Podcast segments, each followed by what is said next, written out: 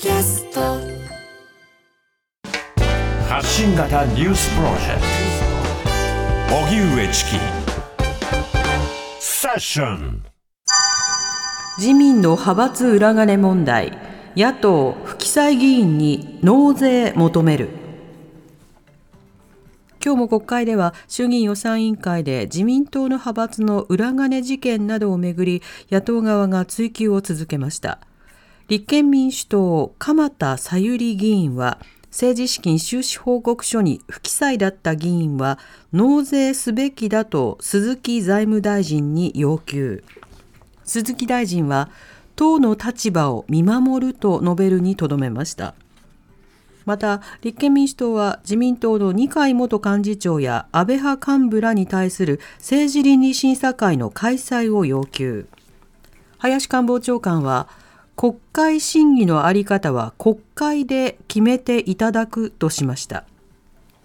一方森山文部科学大臣は2021年の衆議院選挙の際に旧統一教会の推薦確認書に署名したかどうかに関し覚えていないと重ねて主張しました。それでは衆議院予算委員会、今日の音声を聞いていきたいと思いますが、はいはい、今日はあの岸田総理が入っていないので、各大臣や官房長官に質問が飛ぶという場面が相次ぎました。はい、そんな中で森山文科大臣と旧統一教会との関わりについての質問が続いています。立憲民主党の鎌田さゆり議員と森山文科大臣とのやり取りです。文科大臣に伺います。旧統一教会と森山文科大臣の関係についてなんですけれども、連日、記憶にない、うすうす思い出してきたサインしたかもしれない。改めて伺います。今日何か思い出したことございますか？文部科学大臣森山正人君。え記憶にないということだけでございます、えー、鎌田さゆりさん。うすうす思い出したことも記憶にない。忘れちゃったんでしょうか？文部科学大臣森山正人君。一回思い出してましたねそれは西村智奈美議員だったと思いますが、写真を、まあ、こう掲示提示をされましたので、そういうことがあったかもしれないと申し上げただけで、それ以上のことは詳しく覚えておりませんと、その時にも申し上げた通りであります鎌田さゆりさん。あのね、うすうす思い出してきたっていう大竹誠さん芸能人ご存知ですか？大竹誠さんねネット上で「そんな日本語ない」ってそれが非常にリポストされて今ネット上で多くの方がご覧になってます。文部科学大臣ですよ。うすうす思い出してきたそんな日本語ないとまで批判されてます。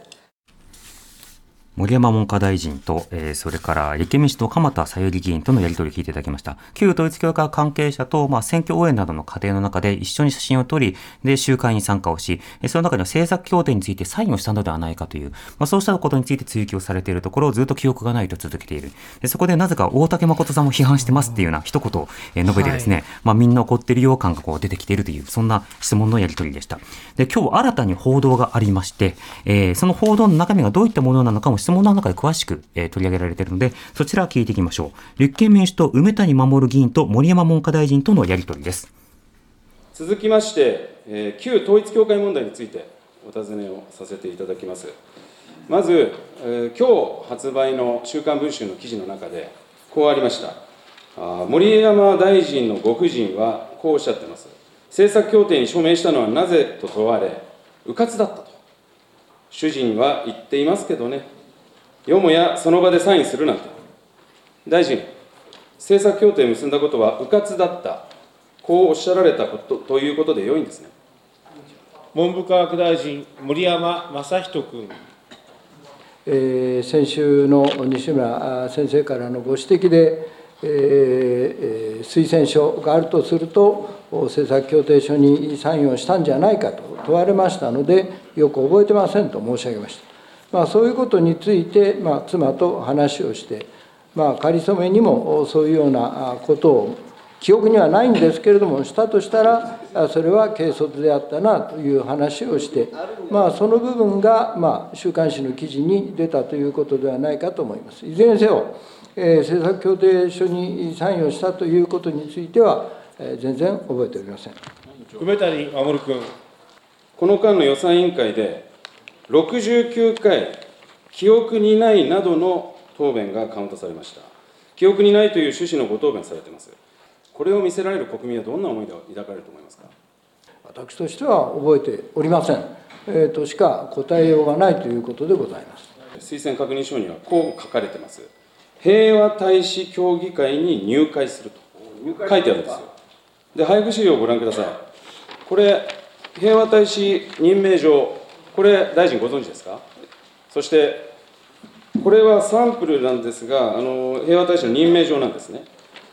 お尋ねします。大臣は平和大使ですか？えー繰り返しになりますけど、推薦、えー確認協定ですか、これにサインをした覚えもございませんし、そしてまた、この平和大使任命状というのも頂戴した覚えはございません。見た覚えも多分ありません。この平和大使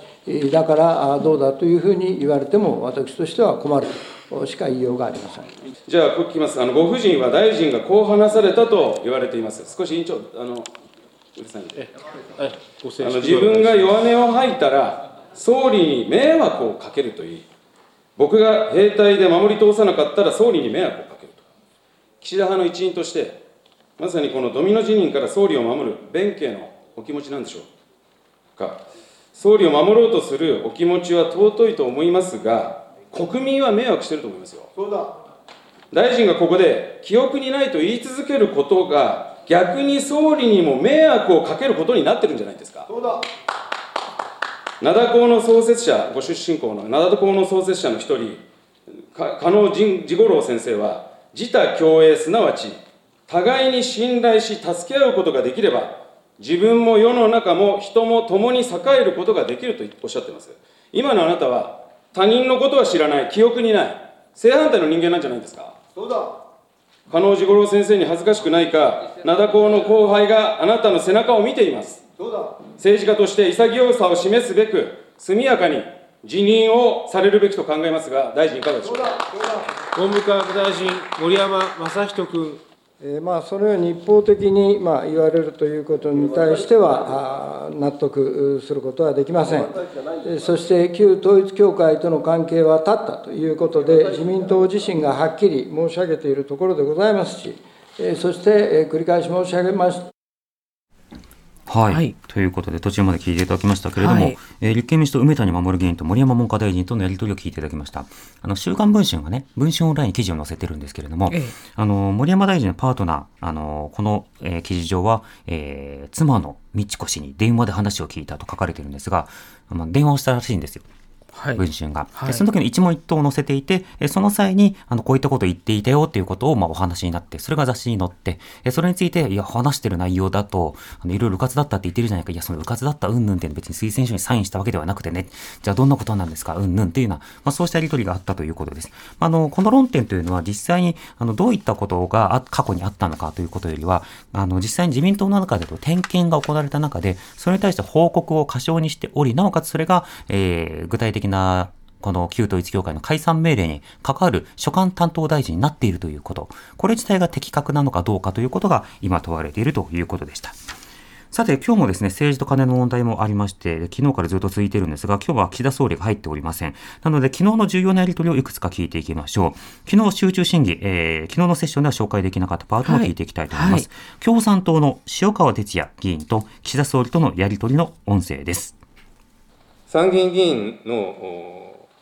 収支報告書、あの不記載額、まあ、いわゆる裏金額を見ますと、改選の年に一番裏金の金額が増えているということが見て取れるわけであります。2019年改選組で見ますすれば、橋本聖子、世耕弘成、堀巌、丸川珠代、西田昌司、石井正弘、